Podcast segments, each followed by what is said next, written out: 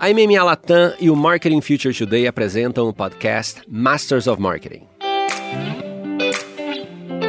Olá, eu sou Luiz Gustavo Pacete, editor do Marketing Future Today. Neste episódio, me acompanha o Fabiano Destri Lobo, da MMA Latam, para conversar com Guilherme Stefanini, da Gaudi e Stefanini. É, eu brinco que a gente dentro de casa é muito informal, né? Assim, dentro de casa eu falo dentro do grupo, né? E a gente tem uma visão muito mais empreendedora. Então, pô, quando eu decidi falar de Martech, não sei, eu achei que era uma boa oportunidade, o cliente tinha uma demanda lá, a gente vai construir vamos isso. Vamos resolver esse então, problema. Então, é, vamos resolver aí, esse problema, entendeu? Vamos ajudar ele. Então, então acho que tem uma parte. E aí, obviamente, o time falou, pô, Martech e tal, não sei o quê. E acho que pra gente foi um pouco natural, porque é a parte onde a gente tinha uma certa fortaleza na parte de tecnologia, de dados, de implementação.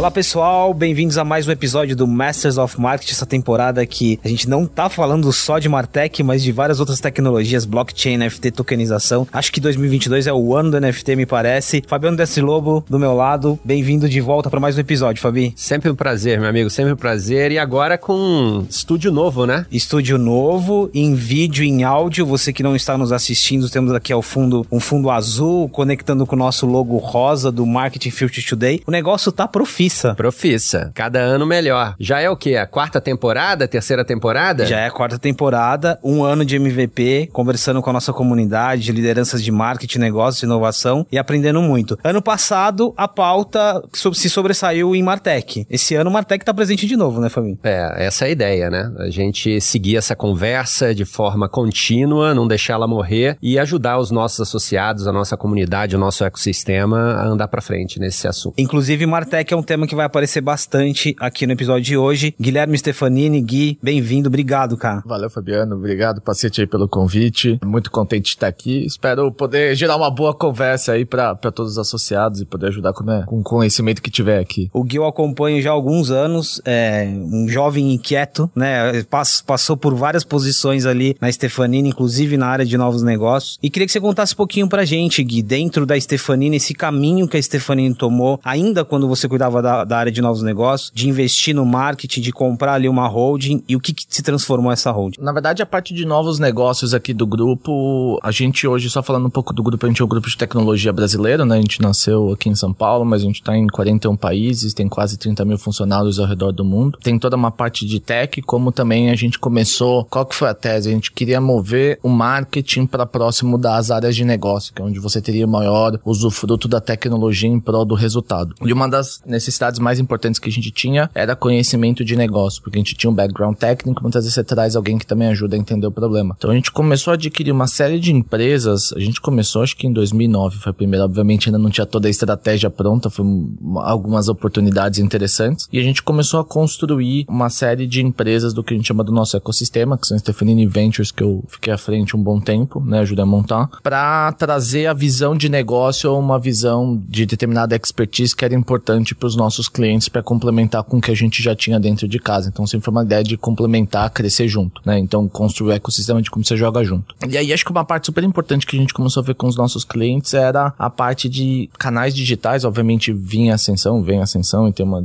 um desafio muito grande, a parte de dados, mas muito de como é que ele interage, como é que ele fala com o consumidor. Então a gente começou a entender que pelo desafio dos nossos clientes, aquela parte era uma parte importante, como é que eu entro ali? E obviamente a gente começou a ver algumas empresas interessantes para trazer para o grupo. A gente gente construiu primeiro a Inspiring, que é uma parte de Customer Lifecycle Management, então tem uma parte de tecnologia proprietária de como ele ativa o cliente, na, individualiza a oferta, a comunicação, a relacionamento com o cliente de maneira individual mesmo, então é uma parte importante. Depois a gente trouxe a Gauge, que é mais voltada em produtos digitais e performance de negócio, e por fim, a gente trouxe mais recentemente uh, o ecossistema House, que depois a gente incorporou todas as outras debaixo desse guarda-chuva, onde a gente tinha uma parte criativa, principalmente com a W3 House, mas tinha uma parte de um, de, um estúdio digital commerce que é a Rui, uma produtora que é a Brook, para complementar o ecossistema do que a gente tem. Obviamente tem mais coisa para vir ainda, mas estamos construindo. Então, um pouco desse ecossistema. E qual é a ideia, né? A gente, conversando com os clientes, né, as empresas com nossos clientes, eles tinham os desafios que mudavam ao longo do ciclo de vida que era que você ia crescendo dentro digital e a gente precisava ter competências diferentes dentro de casa para ajudar esse cliente de ponta a ponta. Então a gente vem desenvolvendo essa ideia de como a gente complementa. Então tem hora que você vai precisar de construção de marca e posicionamento, tem hora que você vai precisar de inteligência do que está acontecendo para guiar a empresa, tem hora que você vai precisar ser eficiente e ativar de uma maneira de larga escala aquela base, por exemplo, que você já tem, ou atrair nova base, ou achar novos canais de comércio. Então, como é que a gente constrói esse ecossistema por competência para ajudar os clientes conforme os desafios que eles têm? É interessante essa perspectiva. Você traz até uma perspectiva histórica da mudança do marketing digital, né? A gente fala aqui em vários episódios sobre a agenda do CMO hoje, a agenda do marketing, o CX, o X, tudo se conectando. O que, que vocês viram de, de, mudança, né? Considerando que o, o marketing digital é esse organismo vivo, o que, que ele foi incorporando nesses anos todos, com base na experiência não só da criação do ecossistema, mas do que havia ali de demanda? Eu acho que, vai, obviamente, falar de internet tem, obviamente, grande mudança, mas acho que teve uma mudança grande da onde você passa a, a determinar, não vou falar o domínio da comunicação, mas antigamente você fazer uma propaganda na TV era um para N e era muito difícil voltar esse feedback de maneira de larga escala ou que muita gente fosse impactado. Com a parte de redes sociais, a, parte da comunicação ou storytelling storytelling ele tem um shift que quem cria é muito mais o consumidor do que a própria empresa, né? E aí para você não somente falar aquilo, mas você ter a experiência real é muito mais importante a parte de execução, a parte de experiência, como é que você atende às expectativas daquele consumidor. Então é incorporar a parte de CX, UX, de entender o que o consumidor quer, o que, que é o produto que ele espera, onde que ele vê valor e como é que você incorpora isso, começou a ser uma agenda totalmente relevante, porque não adiantava mais se comunicar de uma maneira sexy, porque você podia vender uma vez, mas depois não mais, porque você não tinha aquela retenção do consumidor, que é uma parte importante hoje, cada vez mais ainda, desse aspecto. Então você traz essa parte. Ah, acho que tem uma outra parte também que a gente vê as agendas dos CMOs muito focadas ali na parte de dados, principalmente porque é uma ferramenta muito rica de você entender o comportamento do consumidor de maneira até individual, que muita gente consegue fazer isso, e ter uma relação mais profunda com ele, né? Ele se sente entendido, se sente compreendido, e obviamente você não consegue fazer isso em escala humana para atender milhões de clientes ou milhões de consumidores, é impossível. Mas com tecnologia você consegue fazer essa individualização e o cliente se sente entendido, como é que opera, como é que trabalha. Eu acho que são, são alguns desses pontos ali que poderia comentar, talvez citando a última parte que eu falo muito de da parte de atendimento, que muitas vezes as empresas vêm como um custo, eu brinco que é, é a última boia que você pode jogar para um cliente. Então você tá ligando é porque mais nada funcionou. Então como é que você provém aquela inteligência? Ah, é um cliente que nunca reclamou da conta, como é que você usa os dados para entender isso e dar autonomia para o operador, por exemplo? exemplo, fazer chargeback, o que seja ali na operação, porque tem um risco menor. Então, como é que você trata aquele consumidor de uma maneira inteligente? Então, acho que são várias competências que você tem que colocar junto para chegar do outro lado e atender a satisfação do consumidor, que é cada vez mais exigente. Né? Eu tenho duas perguntas,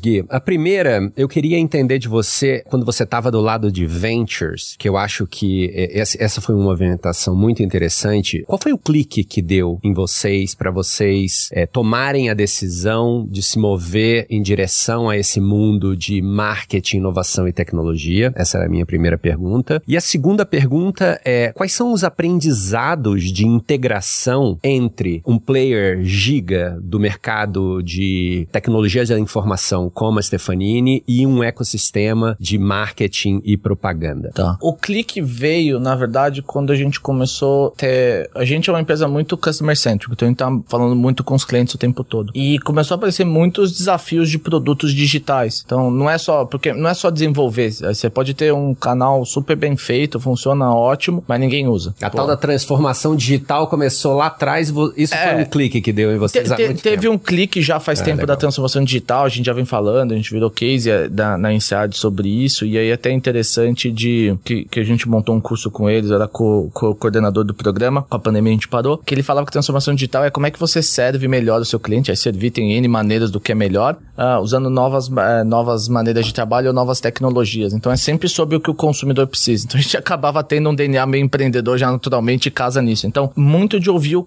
o nosso cliente, que eram as empresas, dois que eles estavam tendo. Então, às vezes eles lançavam um canal e não performava. Por quê? Às vezes faltava comunicação, às vezes faltava uma concepção de produto melhor, bem feita, porque às vezes a gente é, era muito comum a gente entrar só na parte de desenvolvimento e a agência fazer um conceito super bonito antes visual, só que era impossível de implementar tecnologicamente aquilo na época. E aí a gente começou a ver que a gente tinha um desafio de ajudar o nosso cliente a chegar do outro lado, né? Não só de desenvolver o negócio, mas que tenha resultado de negócio. Então a gente começou a trazer algumas empresas que foram interessantes ali, que complementavam o que a gente já tinha dentro do grupo grupo. E aí, acho que uma parte final que eu acho que é super importante, a gente vai falar muito de tech, esse tipo, mas você tem um fator humano de criatividade, de como você pensa a marca, como você posiciona, que hoje em dia é cada vez mais relevante, né? A gente fala muito do, dos home appliances por voz e tal, que você vai pedir pilha. Se você não pedir a marca específica, esquece, ele vai comprar a pilha que é melhor conveniente para ele te entregar e você tá contente. Então, a construção de marca volta também ter um valor importante ali do que a gente vê em termos de negócio. Acho que o clique, a gente sempre foi muito empreendedor,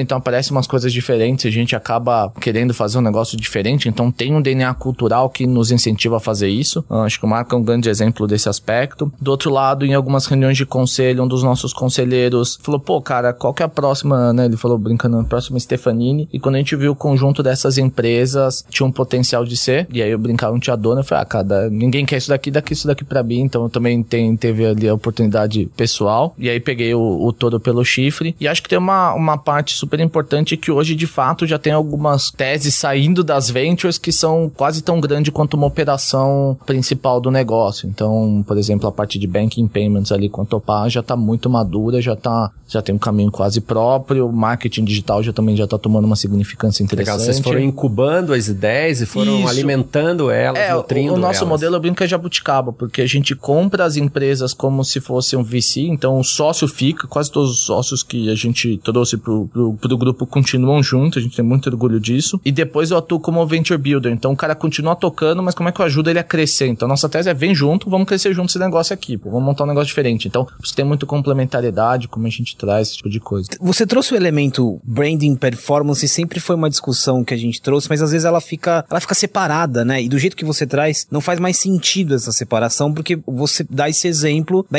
do, de como vocês passam a olhar o branding, assim. Como que foi, como que foi o olhar dessa integração e como que, que passa a conectar branding com negócios, com conversão, performance junto? Que experiência que foi essa? É bem interessante, a gente ainda tá no processo, né? Então ainda estamos no meio, essas coisas levam tempo até de aprender a trabalhar junto, como é que você encaixa, onde encaixa. A gente, e acho que a parte mais importante é como é que a gente começa a encaixar isso com alguns clientes. Então tem alguns clientes já que a gente já tem cases em conjunto, traz as competências em conjunto e tem sido interessante as oportunidades. Então, seja, por exemplo, agora para subir um canal D2C para uma empresa de bens de consumo de alimento, então a gente está montando isso daí, ajudando, a gente fez toda a operação tecnológica, né, de subir a plataforma, como também operar. E aí, por exemplo, agora tem um desafio um pouco de posicionamento, como é que você traz isso? Do outro lado, por exemplo, que a gente tem com, com uma parte seguradora, a gente já conversou um tempo, a gente tem uma parte de content de um lado e tem uma parte de dados do outro. E aí, quando você pega alguns produtos específicos, produtos financeiros, produtos mais complexos, né, de, de compra, de uso, muitas vezes você compra errado e tem um churn muito grande. Então, por exemplo, uma estratégia de branding com performance. Como é que você constrói um funil que você vai trabalhar toda uma série de conteúdos de produto, de inteligência, porquê da marca, e depois que ele consome, a chance dele ter um churn é muito menor, entendeu? Então,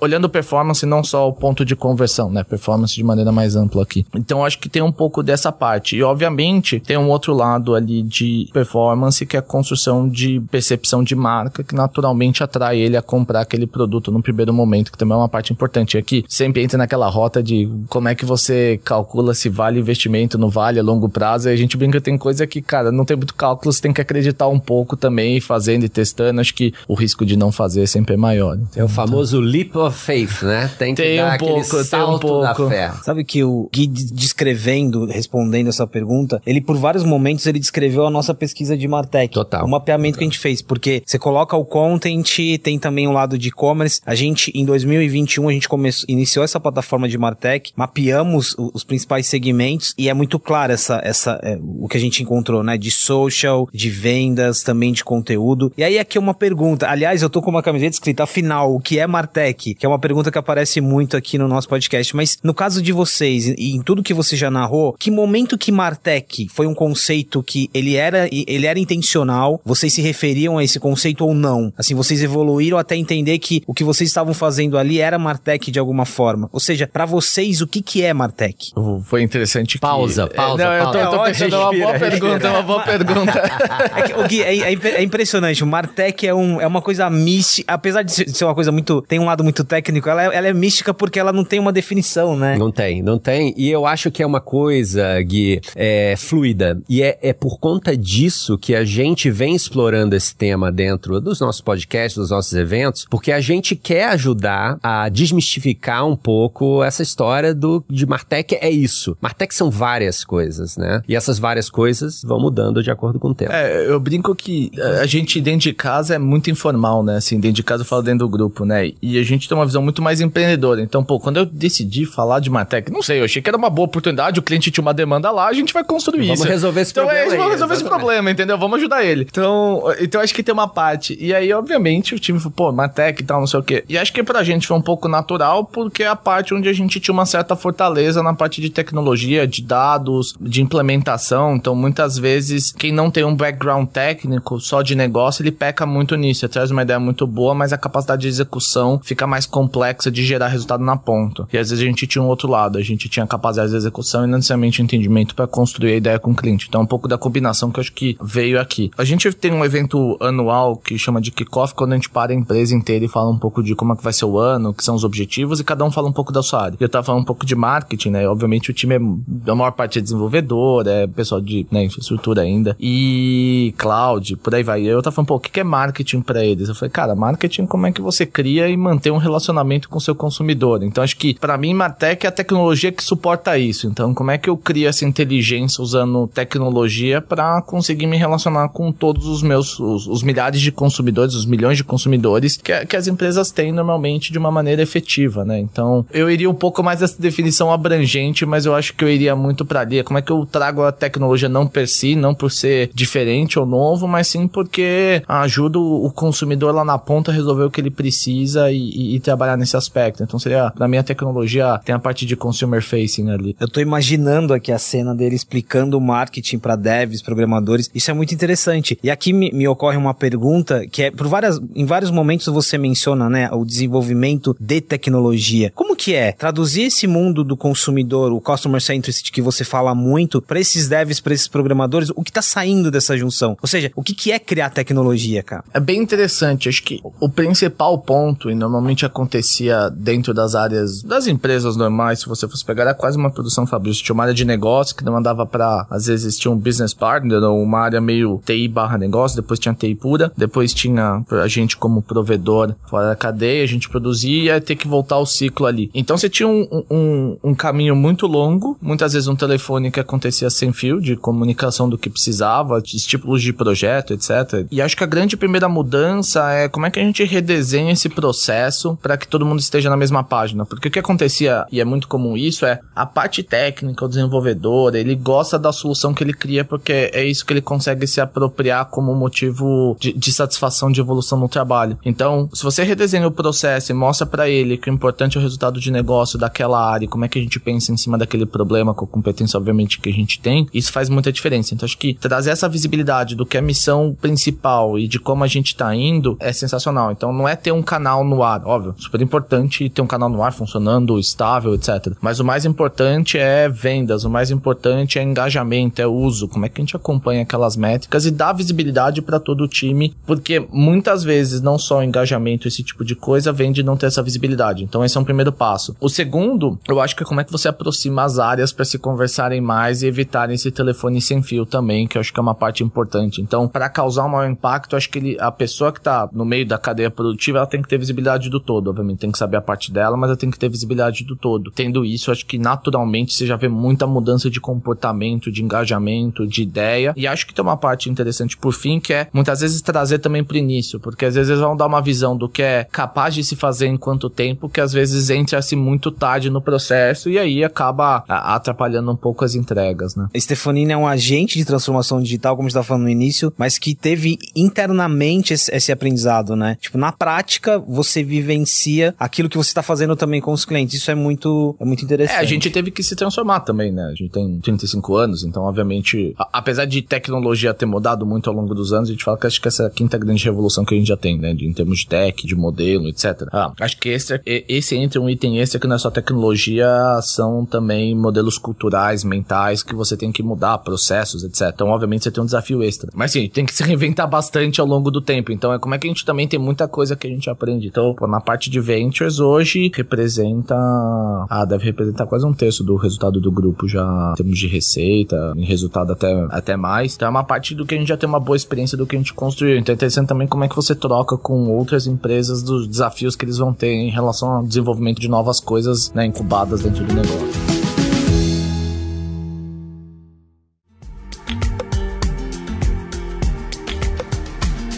Eu acho que tem um, um, ponto muito interessante de escuta, né? Que você estava contando da parte de ventures, você escutando o teu, o teu cliente, entendendo qual era o problema que você tinha que resolver, que é uma questão básica, né? E aí, ligando um pouquinho a Martech e, e pegando um gancho no que você falou, no final do dia, é como é que você remove a fricção, né? Como é que você faz com que o consumidor daquele produto A, B ou C ou daquela marca X, Y, Z, ele consiga encontrar o que ele precisa com a menor quantidade de cliques possíveis. E aí, nessa pegada, entra a parte do entendimento da jornada do consumidor, mas também a parte de UX, que eu sei que deve ser uma coisa bem mais próxima dos desenvolvedores do que o marketing, né? Eu queria entender, hoje em dia, como é que você nutre a educação da galera que trabalha no grupo, no ecossistema. Você tem alguma coisa específica, alguma fonte que vocês bebem? Tem uma academia específica dentro do grupo? Grupo, ou você pega de fora, traz para o Brasil? Como é, que, como é que funciona isso? Porque, obviamente, você deve ter hoje em dia,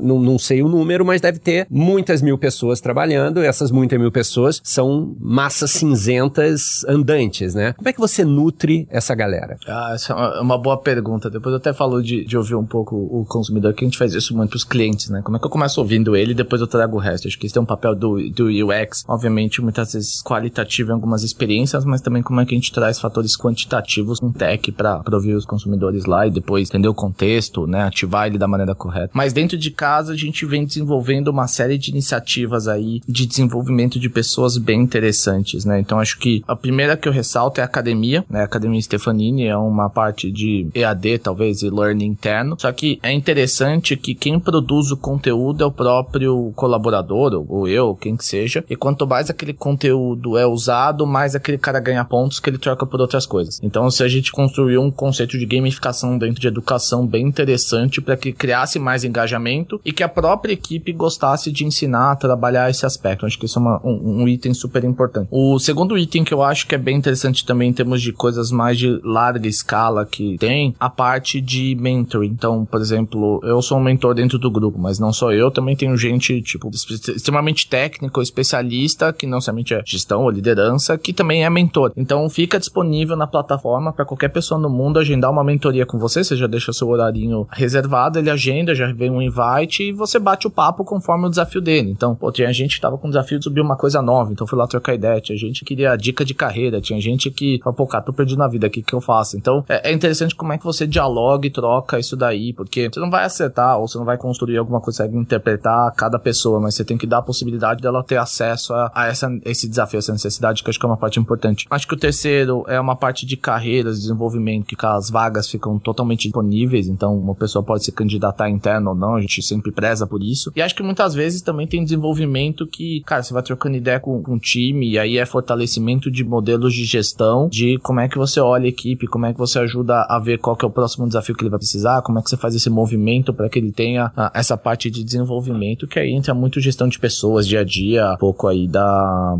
vou falar da Bacta girando aí, que, que é business, né, que a gente tem que fazer ali de business as usual e como é que a gente constrói essa parte. Eu acho que são algumas das coisas do que a gente tem feito de, de formação. Obviamente, tem programas de incentivo para certificação, aí tem uma série de coisas ali que não é uma iniciativa pura, uma bala de prata, é centenas de coisas que você faz e tem que manter ah, viva contínuo ali, né? contínuo né? ali, porque não é fiz uma vez acabou, é como é que eu mantenho a recorrência ou a consistência que eu acho importante. Aqui tem um grande desafio e aí ainda na linha de carreira de formação, como que vocês levam isso para os clientes? Porque por exemplo, nas nossas conversas conversas com as lideranças, existe um desafio de formar as equipes, né? Quais as skills que eu vou adicionar, técnicas ou não? E do lado do cliente, vocês percebem isso e até ajudam também nesse, nessa formação. Então, como que essa experiência de vocês, Stefanini, vai também para o cliente? Assim, qual o desafio? E agora falando do marketing, qual o desafio dessas lideranças em formar suas equipes, em saber o momento de tra trazer um programador, um dev, alguém que manja de NFT, de blockchain? Como que é essa conversa quando a gente leva para os clientes? Eu acho que é muito da relação que você constrói com o seu parceiro, né? Então, tem horas, às vezes, que a gente não consegue ter abertura para fazer a mudança, ou questionar, ou empurrar. Tem hora que tem, você cria uma relação boa, que você tem essa liberdade. Então, outro dia a gente tem um cliente, a gente tá fazendo toda uma parte de transformação digital dele, e o presidente tava com um desafio na área de, de, de back-office, de, de RH, e ele queria fazer um movimento. E meu time falou, pô, cara, eu tô vendo movimento aqui, acho que é um perigo, essa é a situação. Não, beleza. E aí eu liguei para ele, e foi bem interessante, que eu falei, pô, acho que esse movimento assim vai ser esse perigo, você vai mostrar um sinal errado, vai fazer aqui, acho que você não vai chegar nessa missão que você quer. Pô, sugiro fazer isso, testa mais um tempo, e depois você toma uma decisão efetiva, você vai estar muito mais próximo ali da situação. E ele acabou vindo. Então tem muita coisa que vem dos próprios times que comentam dos desafios, tem muita coisa de. É, parece simples, mas de ir lá conversar com o cliente, ouvir ele, perguntar qual que é o seu desafio, o que, que ele tá precisando. Então tem um outro cliente nosso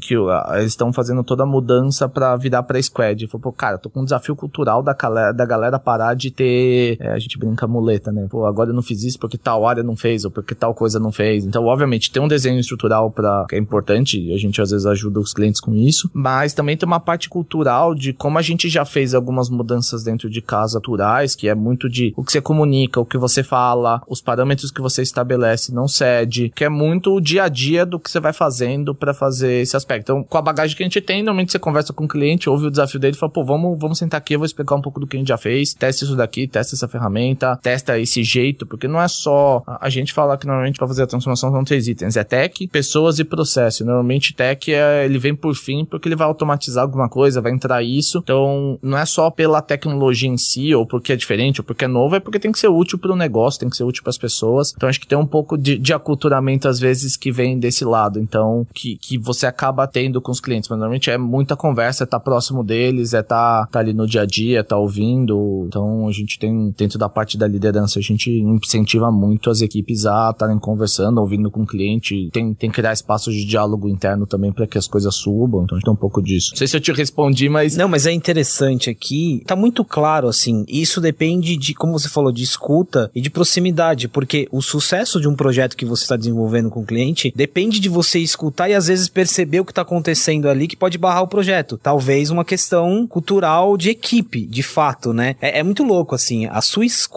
ela impacta diretamente no, no resultado final. É interessante, parece simples quando você descreve, mas é complexo, porque é uma relação, né? E ali o, o cliente, ele não tá dando todas as cartas é, toda é hora. É algo né? simples, mas não simplista. Porque Isso, né? Não, não tem que inventar muito, né, a roda de novo, mas é difícil você fazer isso com, com consistência, tá próximo, tá ouvindo, tá ali. E acho que tem uma parte de ir lá genuinamente querer ouvir, ou falar, conversar com ele, perguntar como as, desde como as coisas estão indo, quais são os desafios, e obviamente voltar e fazer. Não adianta ir lá ouvir, sumir e nunca mais voltar. Então tem um pouco dessa consistência ali que eu acho que é uma parte super importante. Tecnologia, pessoas e processos. É o tripé. Hein? Pô, isso aí você resumiu bem, hein? o Gui, tem uma outra pergunta lá quando você descreve um pouquinho do, do, quando a gente começou a conversa. A gente sabe que o mercado brasileiro, e não entrando em polêmica, que é uma questão de é, comportamento mesmo. O mercado brasileiro ele tem um perfil específico quando a gente vai pro lado de branding, a própria publicidade, né? O mercado das agências estabelecidas aqui. Do ponto de vista, é, olhando para o cliente, o seu cliente que muitas vezes estava trabalhando com você, mas também estava trabalhando com uma, com uma grande agência criativa. Como que foi esse processo cultural? Como foi esse processo de, de da, da conversa mudar um pouco, assim, sair dessa separação e começar a olhar o todo, né? A gente falou de branding performance. O quanto que refletiu nos clientes também essa mudança que é de mercado, mas que também trazia um desafio ali para vocês, porque era uma consultoria, uma galera que entendia muito de tecnologia e consultoria vindo para um mercado é, que tinha um lado ali da o mercado da publicidade. É interessante que a gente trabalha com vários parceiros em vários clientes e tem alguns deles são grandes agências uh, criativas e acho que muitas delas ajudaram a construir grandes marcas brasileiras, né? Então, obviamente, tem todo o seu mérito ali, seu valor. E eu acho que tem uma parte que é começar a entender que construção de marca não é só posicionamento, a comunicação que você faz ou o lado afetivo, né, que você cria ali pelas comunicações, mas é muito o que seu consumidor tem de experiência na ponta. Então não adianta nada você falar muito e chegar lá, a entrega é toda to... Vou dar um exemplo de e-commerce, tá? Pô, falei, sou digital, sou moderno, sou tudo isso, aí você compra um produto, não chega, chega torto, não chega na data, você rompe uma expectativa que você tinha com o consumidor. A chance dele voltar a consumir com você, mas você faz qualquer campanha emocional, o cara não tem, porque a relação que era mais real possível para ele, para se criar, não gerou. Então essa é uma parte fundamental. São você... milhões sendo colocados numa ponta e sendo queimados na outra. Exatamente. Por falta de... Por exemplo, que você olha, né? Então, acho que tem esse, esse grande aspecto. O segundo segundo ponto que eu acho que é muito interessante é como é que você usa a criatividade para gerar conversa com seus consumidores. Porque no fundo, eu tava até falando com a minha equipe, a gente não dá para saber o que vai acontecer. Hoje em dia, cada vez assim, né? Se você falar três anos atrás a gente ia ter uma pandemia, ninguém ia acreditar. E, e com tecnologia mudando, adoção, esse tipo de coisa. Então, como é que você tá próximo do seu consumidor e ouve? Então, não tem só um aspecto uh, inspiracional, aspiracional da marca que você tem que construir, mas como é que você gera conversa, conteúdo, muito de como a gente entra. Então, por exemplo, se quiser público, posso falar, trabalha com Boticário, não tava no BBB, e aí eles estavam falando da quantidade, que surgiu ano passado, a quantidade de banhos que os caras tomavam por dia. E aí a gente, com, junto com o Boticário, fez uma, fez uma inserção lá e gerou uma conversa super interessante com o consumidor. E acho que não só pelo case, obviamente, mas também pelo fato de como é que você interage com o consumidor, como é que você cria aquela ponte de relação, como é que você ouve, como é que você vê o que ele tá falando com você, que essa é uma parte super importante. Eu acho que hoje você tem uma riqueza de informação, ah, obviamente tem seus desafios tecnológicos de acessar muita informação, mas do que o cliente comenta com você, então, para depois você trabalhar em outros aspectos. Vou dar um exemplo, a gente trabalha para uma operadora, uma das maiores, numa parte de canais digitais. E a gente foi ver as redes sociais do que se falava, o lado mais positivo que tinha ela sobre uma feature do produto, meio plano que montou. Então é que eu falo do marketing. Então, alguém teve uma ideia que fazer uma determinada atividade, é que eu não posso falar, senão eu vou expor muito, mas uma determinada feature era super importante, era a feature que a galera, então alguém pensou no produto, pensou nisso. Pô, legal, ótimo. É a feature que a galera mais tá gostando quando a gente foi ver a experiência no canal, uma experiência que demandava mais dele. Então, pô, como é que a gente melhora essa experiência para ficar menos fricção e você gerar mais ah, um ciclo positivo? Então, esse é um outro exemplo de como você ouve o cliente. Ou, sei lá, você tá numa, numa parte de, de ah, a gente tá falando com, a gente faz isso uma parte de inteligência por varejo e tem uma parte de, de crédito, wallet, essa parte de meios de pagamento digitais, né, dinheiro digital. E, cara, o que que tem rolado? Então, porra, a galera tá adorando, o único ponto é uma parte de crédito ali que às vezes o cara não tem o crédito que ele gostaria ou não tá pré-aprovado. Você, pô, será que eu poderia dar um saldo menor para ele? Então, como é que eu levo a percepção do consumidor e ideias, inteligências criativas para você adotar? Então, eu acho que, né, que eu falei no início aqui, voltou muito o poder pro, pro consumidor na ponta e acho que, cara, ele já tá te dando a dica do que ele quer, como é que você trabalha com ele nesse aspecto, como é que você ouve ele, engaja. E aí, voltando para as agências, acho que tem uma parte de construção de marca, posicionamento super importante, mas não pode esquecer do resto, não é só aquilo, você tem toda uma outra parte do negócio que é importante. Então, às vezes você não vende, não é porque você não tem percepção de marca, você pode estar tá com pricing errado, você pode estar tá com ruptura de estoque, né? Você tem outros objetivos que você chega lá que não é só necessariamente a comunicação que, que resolve. Então, acho que tem um pouco de como você pensa nessa solução que é, que é importante. Dá o tirando a parte do aspiracional, do buzz, que acho que tem o seu valor também. Mas o, o olhar integrado aqui é muito importante. E, de novo, né? Não é sobre agências de publicidade, nem sobre... É sobre o processo dar certo. É sobre um branding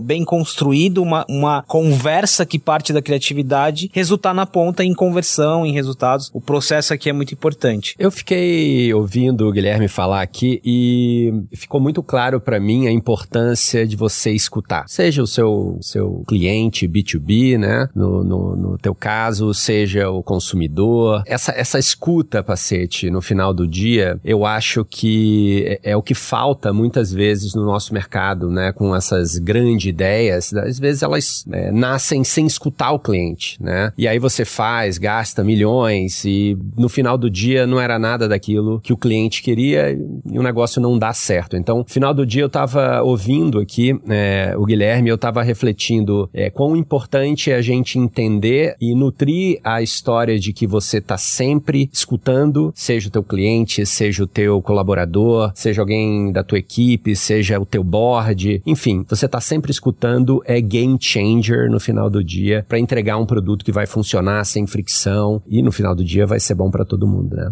Eu, eu, destaco também esse item como ele apareceu muito na nossa conversa. Se tivesse que definir esse episódio é sobre escuta e esse tripé tem muito a ver com escuta, né? Tecnologia, processos e pessoas. O que o, to, os três exemplos que você deu aqui partem da escuta, vai pro processo e aí tem a ver com conversão e com pessoas. Para terminar, é, o nosso tempo voou, papo muito bom. Tá gostando, Gui? Tá a MMA e o Market Future Today, a gente, além de tudo, a gente é um laboratório, né? A gente gosta de testar. Esse ano em especial o nosso prêmio Smarties vai ser tokenizado, versão NFT, assinado pelo Ademar Batista que, que trabalhou com a Havaianas no ano passado. E aqui é uma pergunta é, dentro dessa nossa dinâmica, do dia a dia, da conversão, do resultado, como que a gente conversa sobre as novas tecnologias? Como que a gente traz NFT para mesa, metaverso, o, os próprios games que não são novidade em si, o quanto que numa conversa sobre resultado e conversão as tendências aparecem, como fazer esse equilíbrio? Eu acho que aí entra uma parte do criativo que é importante do que você tá antenado, do que você tá ouvindo, né, do que, do que vem tem, e, e acho que o novo novo é você tem que testar, né? É muito interessante, acho que isso aprendi muito com o Marco, é como é que você faz apostas menores e vai testando, né? Então, depois eu falo, eu esqueci de falar da parte de integração, eu termino rápido aqui, falando, acho que tem uma parte de escutar, de você não ser arrogante, o outro lado também tem que escutar, porque não sabe tudo, então acho que tem uma parte de conversa e diálogo importante, e dentro do nosso modelo a gente sempre operou com, como se fosse mini empresas que a gente chama de célula, e o gestor da célula sempre teve muita autonomia para executar dentro de alguns parâmetros. Então, quando a gente trazia alguma empresa para dentro, a gente já tem esse modelo mais descentralizado que permite fazer esse trabalho, mas voltando ao ponto principal é de como é que você faz pequenas apostas e vai aprendendo, vai testando, vai vendo. Então, vou dar um exemplo, a gente tá falando de games, cara, claramente você tem uma comunidade gamer crescendo. Então, eu pego na minha própria base, eu faço café da manhã com, com as equipes que estão entrando e muitas vezes eu perguntei aí, cara, que você tem de hobby, né? O que, que você faz, tal, não sei o quê. E muita gente fala de game. Cara, pelo menos pro meu público, obviamente, que tá mais pra tech, você sempre tem um meio a meio, tanto homem e mulher ali, mas entrando em games, que é bem interessante. Então, pô, cara, beleza, tem uma tendência. Como é que eu vou entrar nisso daqui? Como é que eu me insiro sem interromper? Putz, eu posso fazer uma ação assim determinada, posso fazer uma outra coisa. Então, acho que tem várias ações que são interessantes. É. Depois, eu acho que o NFT, que seja, por exemplo, a gente tem alguns clientes que são da parte mais terceiro setor, socioambiental. E então, até conversando com ele de algumas ideias, por exemplo, de montar um leilão, né? Era na época da pandemia, acabou não indo pra frente, mas montar um leilão de obras de arte relacionada à natureza em NFT. Então, você já tem o um negócio e o cara fazer uma arrecadação que era importante para ele. Então, e aí, como é que você chega nesse aspecto, né? Acho que tem uma parte de entender o problema do, do cliente, então você tá escutando, tem que escutar o que tá rolando no mercado, o que tem de novo, etc. E tem um terceiro papel que acho que é super importante da liderança, que é como é que você incentiva a sua equipe a trazer novas ideias, por mais que, né, obviamente, dentro dos vetores corretos de inovação, para você não chegar lá e falar, ah, preciso de inovação, aí alguém traz uma ideia e fala, não, isso daqui não. Porque aí o cara fala, pô, então você pediu coisa nova, eu trouxe, não vai fazer, né? E aí gera cria, frustração. Gera né? frustração, você, você gera o ciclo inverso. Mas dentro dos vetores é, pô, dentro desses temas, o que, que a gente pode fazer para os nossos clientes? Vamos levar essas ideias, vamos ver o que aprova. Então acho que tem, de novo, volta para a parte do diálogo, do relacionamento, que é super importante de como tem. E, e, tem que entender um pouco os territórios da marca. Ah, o esportes, vai, vamos pegar. Você tem, obviamente, uma parte offline super importante, mas também tem o mercado online crescendo. Não vou entrar nesse método que já tá, né, já tá mais do que sabido. Mas como é que você se insere naquele contexto e, e conversa ali? Pode ser conteúdo, pode ser cobertura. Aí você tem que entender a maneira como é que você pode entrar e conversar, mas é, é, é tentativa. Acho que inovação é muito tentativa e erro, ver o que volta e tal. E volta a importância dos números, de entender o que tá rolando, o que não tá. Porque mesmo quando você pega a parte criativa, você tem muito engajamento. Você tem campanhas criativas que você geram um, um buzz, uma campanha em cima animal. Eu acho que foi a missão que tinha ali. Então, é, como é que você avalia isso que é importante também para a entrada? Mas é,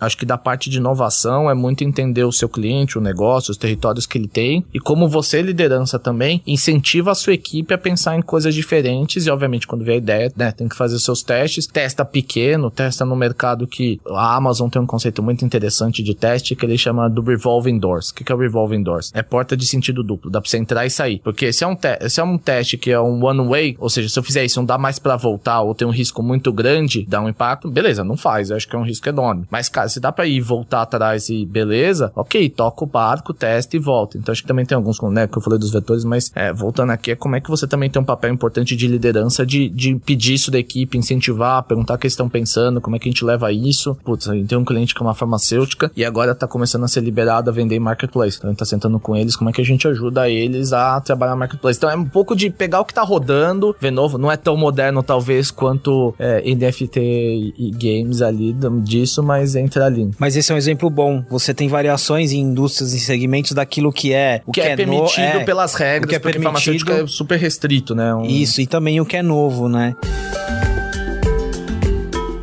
Gui, cara, acho que essa conversa ela é muito rica para toda a nossa série, porque a gente aqui tá falando com o CMO, a gente tá falando com a galera de mídia, mas é muito bom ouvir o seu olhar consultivo de dados de tecnologia. Gostei muito, Fabi. Temos um episódio, né? Temos um episódio. Você que tá nos ouvindo, assistindo, a gente tem toda uma série, Maratone o Masters of Marketing, que a gente fala sobre liderança, fala sobre gestão, fala sobre novas tecnologias, Martech e tudo isso junto misturado. Gui, muito obrigado. Eu que agradeço aí, Fabiano. O pacete foi ótimo. Obrigado pela conversa conversa e foi muito bom.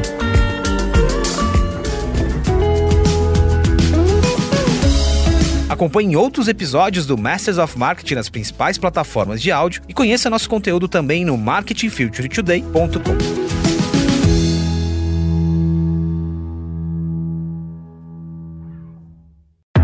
Esse podcast foi produzido e editado nos estúdios da Audio Edge, uma empresa Cisneiros Interactive.